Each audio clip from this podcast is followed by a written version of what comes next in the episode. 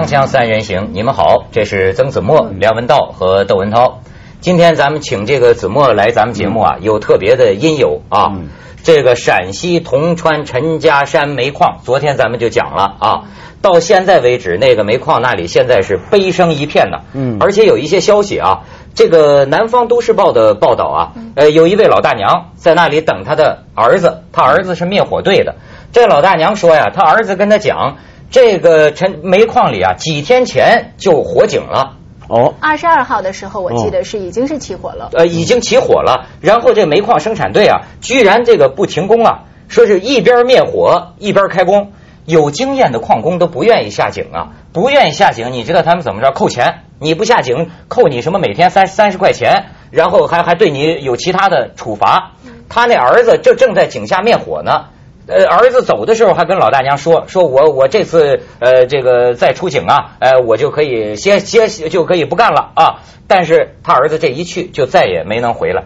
你说就就给埋在井底下，就等于说工人开工的时候啊，这煤矿里还着着火呢。你说这这会有这种情形？就这边灭火，那头再继续挖啊？他就是说不停生产嘛。嗯，咱们看看这个现在那的一些照片啊，这个现场拍回来的照片，咱们看这一张。这个是救护队啊，现在这个救护队进不去啊，就因为这个呃这个受呃那些被被这个埋在里边，不不是说埋在里边了，呃那些这个被困在里边的人呢，他是在最深处八公里那么远的地方，但是到昨天呢，救护队最多只能进到一点几公里，这进进进不到两公里啊。咱们现在看下边，你看这些家属们说上千名家属啊，现在就围在那儿，矿区周围警察封锁呀。然后这个你再看下一张，这是救护队再往里边走。当然，这个有关领导就表示哈，要把救人的这个时间缩到最短。咱们再看下边，这老矿工啊，在那里这个指指指控啊，说是这个煤矿方面安全措施不足啊。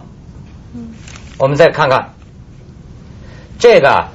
现在说是这个他们所在的受困的那个地方啊，你想人家讲这个呃二一氧化碳的含量啊，已经远远超过了这个致命的含量，而且已经在那儿待了那么长的时间，所以说现在啊，这个让人觉得真是不知道几十具尸体都抬出来了，这次真是。他们说，有人讲这个生还的希望啊渺茫，时间越长，生还希望越渺茫。现在应该开始基本上没有希望了，因为据说是在井下被困的还有一百四十多人，而且听说是呃，这个上一次爆炸是瓦斯爆炸嘛，应该说现在在这个井下已经又出现了叫做煤尘爆炸，可能是说另外一种爆炸，所以生还的希望可能是非常非常渺茫。对，嗯。不过我想像这个，就我们昨天就说过，因为现在这么大的一个能源需求啊，就基本上现在就很多矿。去啊！这个中国其实也不止中国，别的地方也同样有类似的情况。嗯，就是为了要采矿呢，那么远远的这个生产的这个效率要求高过它原来能够复合的那个安全程度嘛。嗯，所以我觉得就是还是我们昨天说，为什么中国人就好像这么不把这种生命的基本的保障当做一回事儿。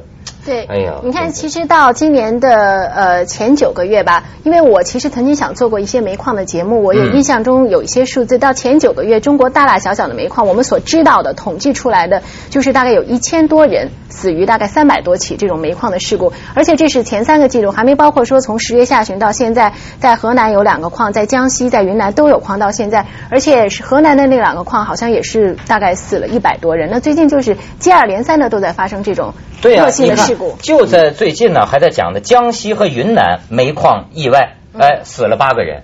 而且你讲的这个数字啊，这昨天我们还在讲嘛，去年一年就死了六千七百零二人。你想这个数字是什么呢？占全球同类事故死亡率的八成。我不知道这怎么理解，这是不是等于说，在全世界死的矿工里边，十个有八个都是中国矿工？啊？就是这个意思。哎呦，就是这个意思。但是你看中国的这个煤产量呢，只占全球的三成五。对，就是煤产量低，死的人多呀。对，所以就是每一个我们呃每一吨我们挖出来的煤里面呢，我们中国的这个煤里面的含血量。比别的地方的含血量要高多了。所以嗯，而且我想这个可能看到的还是说我们发生事故所导致的死亡。那有一些矿工身体因此而受到损害，得了其他的这种长期的慢性病，其实还没有计算在当中。对这种情况我觉得在其他国家可能也是比较少见。你看这个今天为什么子墨来呢？就是这个陈家山煤矿的事啊，呃，让我们真是得注意一下这个矿工，他们这我觉得真是从各方面来说，他们都是生活在地底的人。对啊，他们这样的人的处境究竟怎样？咱们子墨呀做过一个这个影响挺大的节目，就是他专门去金矿，嗯，采访矿工的一些处境。对，因为金矿其实和煤矿在很大程度上有一些相似性，它要在地下作业，在黑暗当中操作，而且呢，它都有这种粉尘的污染，所以会导致矿工得一种病叫做吸肺病。这吸肺病其实就是最后你的，因为你吸入的粉尘过多，然后你的这个肺到最后就没有办法呼吸，然后最后病人死亡之前的。症状呢，其实就是完全呼吸困难，到最后窒息而死。我在去的这个村子是在安徽六安市六安地区的一个小的村子，呃，他们曾经在八十年代初的时候，陆陆续续，因为大家打工嘛，挣钱，而且都是一个带一个，一个老乡带一个到海南的一个金矿去打工。海南的那些金矿呢？当时可能是有一个开发的热潮，而且呢是一些私营老板在做的这种金矿，完全没有任何的防护措施。那么这个村子到现在呢，已经是说算得出来的，大概是说一两百个人，青壮年的人就完全的因为去那里打工，到现在就是呃死去的死去了，要不然呢就是说现在已经是完全很困难。我当时在那里采访的时候呢，呃，我曾经面对面的和两位得吸肺的人呢是交谈，有一位吸肺病人。呃，可能就是我跟文道这样做的距离。呃，在说话当中呢，我完全可以听到他特别特别沉重的那种呼吸声，非常非常重。而且他大概讲五分钟的话，他一定要坐下来，他要他要先休息一下，因为你你像讲话可能要用气啊，要用肺，你要呼吸，他会觉得累，真的是很悲惨的一种状况。而且在那个地方就留下了很多孤儿寡母的情况，小孩子很可怜，没有爸爸妈妈，然后呃老人没有儿子。呃，然后带的是小孙子，就这样。其实我们也有一段片子，就讲的是这样的情况，讲老人和孩子非常悲惨的状况。我们可以请导演导演来放一下，放一下。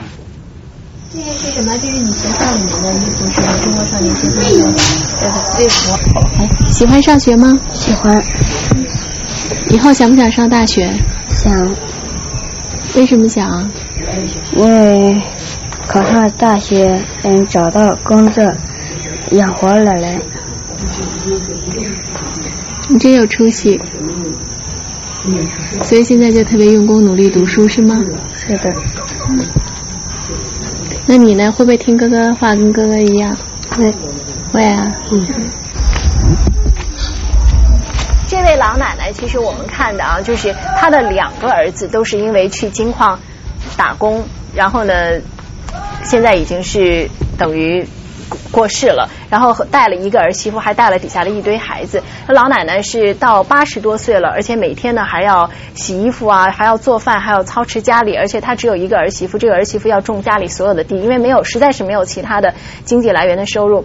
其实我和他们矿工呃在聊天，因为现在还有一些得了矽肺病还健在的人，当时他们完全没有这种意识，只是觉得说去海南打工呃是金矿可以挣钱，但是所有安全措施他完全都不懂，而且也没有和。就是矿工投呃，就是等于是说金矿的这个老板啊，谈任何的条件，说我应该有什么样的安全措施？呃，他给我形容，就是下到矿底下去的时候，这样伸手是不见五指的，就是他的。粉尘污染到这种地步，你完全都看不见。他们，我说你有戴什么？面具？我说你有戴什么东西？戴什么？嗯，没有，什么都没有。就这么进去？就这么进去，因为他他也不知道，可能戴一个什么，可能就戴了一个这样眼镜或者什么之类，可以让他看到东西。他完全不懂，也没有去讨价还价。慢慢慢慢的，可能刚开始村子里面发现有人肺不好的时候，大家刚开始还都没有联系到说是因为金矿的原因。那么后来的话，发现很多人才明白什么叫做吸肺病，以至于那个村子到了现在呢，其实老人孩子吸肺的吸其实不是很好写的一个字，呃，一个十一个十一个西，可能一般很多人也许都不太知道这种病，但是在那里很多人没有念过书，可能老人都知道这个吸肺病是怎么一回事，就可见这个吸肺病在当地严重的程度。我是早就听说过这个病的名字，但我确实也不知道这个病它的这个征象如何，最后会怎么样。它就是让你的。肺纤维化，因为你吸入了粉尘太多。然后呃，可能当然要看你的原来的身体怎么样，还要看你说你得了这个病以后，你是不是有机会有能力去得到治疗。那对于这些呃。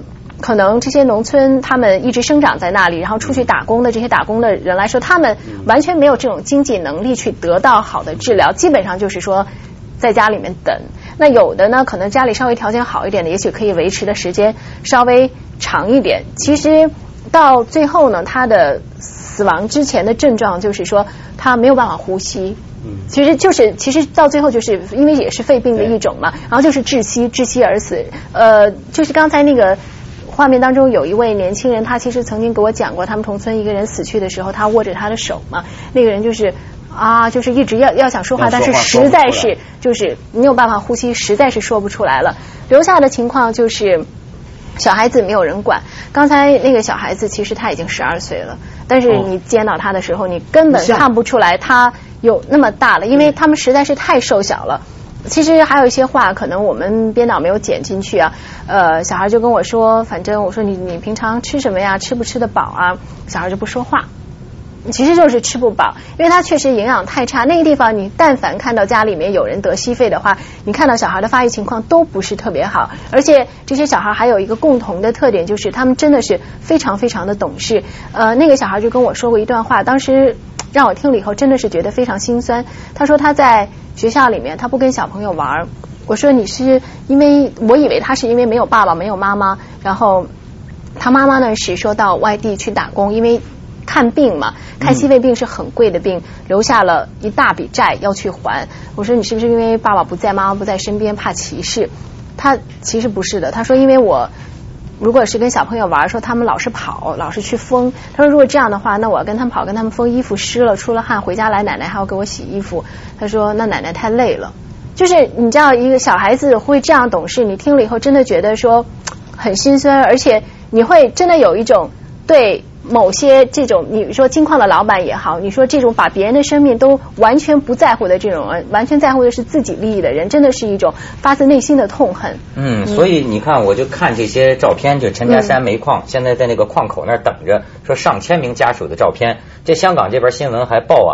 这个昨天呢，一度有这个近百名家属啊，对，就是冲进去跟警察发生推撞，呃，他们要找这个煤矿的领导人去理论，因为这个搜救工作呀，迟迟就没有一个消息。哎呦，你想想这个家属的这个心情，就在那等。哎呦，家里人就就在里边。你像刚刚才我说那老矿工，为什么就在那骂呀？说这个煤煤矿的安全措施不良，他的女婿就埋在里边。你想这个二十四小时一分一秒的过去，谁都知道那那里边现在的这个是个什么情况？搜救队就进不到那个深度。你想，就我就觉得这个人同此心呐。这要是咱们的家人，咱们有时候啊，我所以我昨天就在讲讲一观点哈。有有一句诗啊，叫什么“一将功成万骨枯”哈。为什么一将功成要万骨枯？当然不是说战争，咱就说看现在。哎，为了开采煤矿利益，为了经济利益，你看他们日子过得不好，有人赚大钱呢。嗯，总是有一个经济利益在驱动，但是有一个经济利益在驱动，他就觉得这些叫人命如草芥呀。对，你如果说某一起事故是偶发的，是吧？为什么像刚才咱说的，中国矿工在全球的事故率里你占八成，你怎么死那么多中国矿工啊？对啊，不过一将功成万骨枯就是要讽刺这种现象。像我们昨天就提过，其实。很有趣，我记得以前看马克思啊，嗯，还有一些他同辈的那些受他影响那些共产主义的早期理论家，其实他们常常用矿工来做一个例子，因为矿工是个很明显的意象。就比如说，因为细肺病是很古老的病，嗯，人有挖矿开始就有细肺病。那么他们那时候就描写，譬如说在南非，譬如说开采钻石、开采金的那些矿工们，说他们挖出来的东西呢，都是这个社会里面最有价值、最昂贵的重金属。但是他们的生命呢，都是很早就结束，就是因为细肺病。但我觉得这很奇怪，就是你刚刚说那个村子，他看来那些细肺病人都活得很短的日子，他那工作密度那么大吗？因为一般他们是超时工作的，这点确实是因为哎，这这方面的问题啊，咱们先去一下广告，然后接着听子墨来讲啊。锵锵三人行，广告之后见。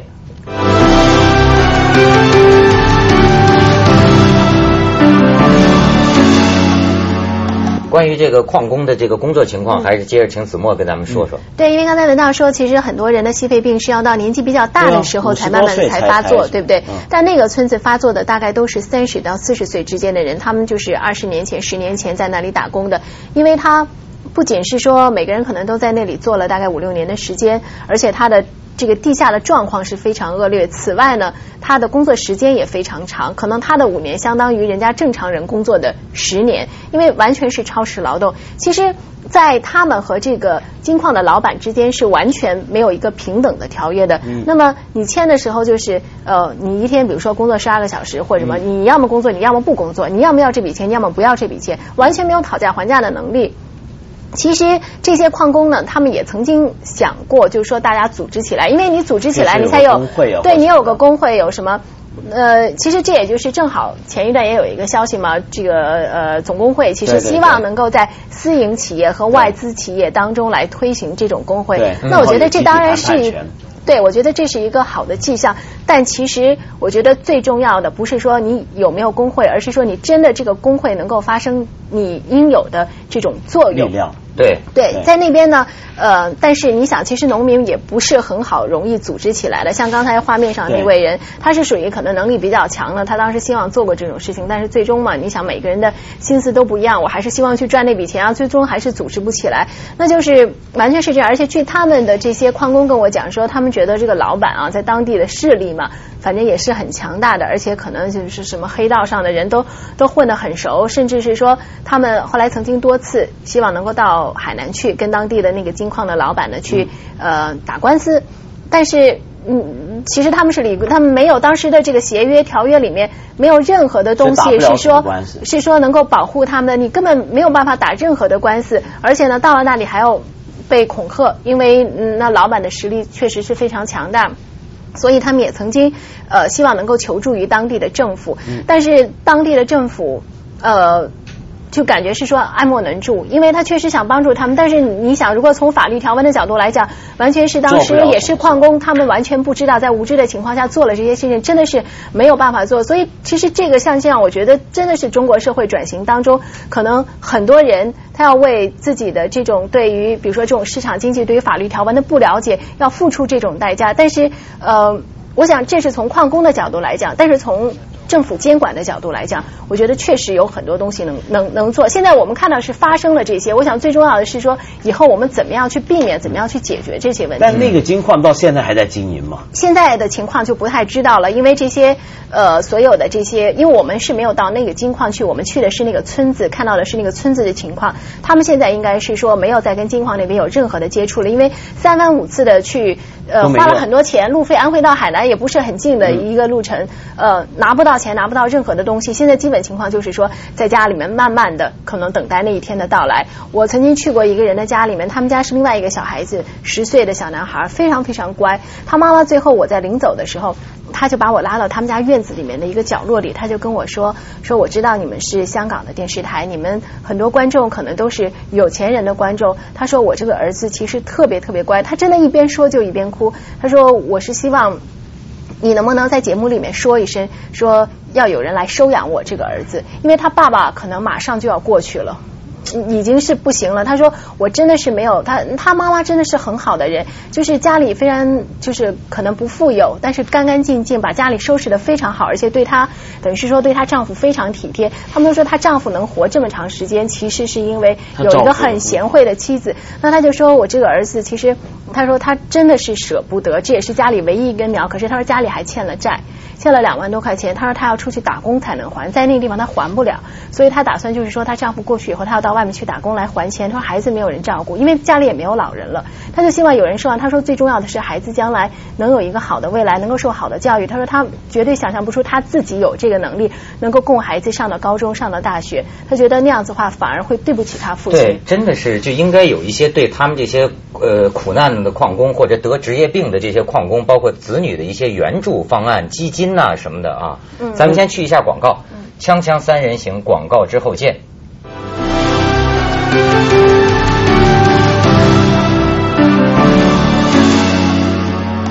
子墨，在你对矿工的采访过程中啊，有什么给你印象特别深刻的画面吗？其实有这个煤矿的事情呢，我到现在还没做过节目，但是有一张照片是我在一张报纸上曾经看过的，是一个矿工，煤矿工，他当时也是出事之前，他在他的这个呃帽盔上面写的字，可能是用粉笔还是什么笔写的字，他写的是可能我一生清清白白做人，现在还欠了，比如说欠了窦文涛十块钱，欠了梁文道二十块钱，欠了比如说曾子墨欠了三十块钱，他就请他说请妻他的就是比如说是他的妻子的名字某某某，说一定要带我把这笔钱还清楚，很小的一个数字，但是。看到这种情况，你受到的触动就会更大，因为他们确实真的是呃非常好的人，不能够说还是无不仅仅是无辜的人，而且是非常善良的人。他写在他的头盔上面，那表示就是说，万一因为这是他的临终遗言，他的临终遗言，嗯，这个人确实是去世了。所以我当时在那张报纸上看到了这个照片的时候，真的是觉得嗯内心的非常的震撼。所以你看，就是。其实，而且就是你看到中国啊，从这个清末到现在啊，有一些基本格局没变过。就是清末的时候，很多中国工人啊，其实都是农民，是到外地打工，所谓的卖猪仔嘛，对不对？到南洋、到美国，那个情况基本上就是一整条村子去。就是说，通常是村子里面有一个人，他到了个什么地方，他这个村就是穷嘛，所以他到外的时候，他觉得这是个发财的机会，回来就。接着下来为您播出《凤凰紫夜快车》。